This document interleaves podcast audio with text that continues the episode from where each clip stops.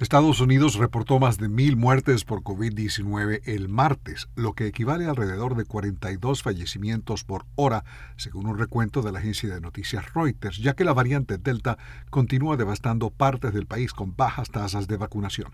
La administración del presidente Joe Biden confirmó que tiene previsto extender hasta enero de 2022 los requisitos para que los pasajeros utilicen máscaras en aviones, trenes y autobuses y en aeropuertos y estaciones de tren.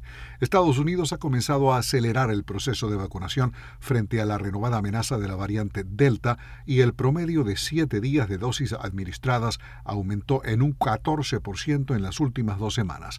Si bien gobiernos estatales y empresas inicialmente ofrecieron incentivos como dinero en efectivo por vacunarse, el aumento de casos ha obligado a que algunas empresas y estados exijan vacunas si los empleados quieren mantener sus puestos de trabajo y no someterse a pruebas de rutina.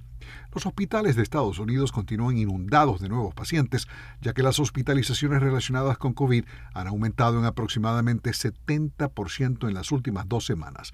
Entre los nuevos casos se encuentra el del gobernador de Texas, Greg Abbott, cuyo estado está sumido en un cuarto aumento de COVID.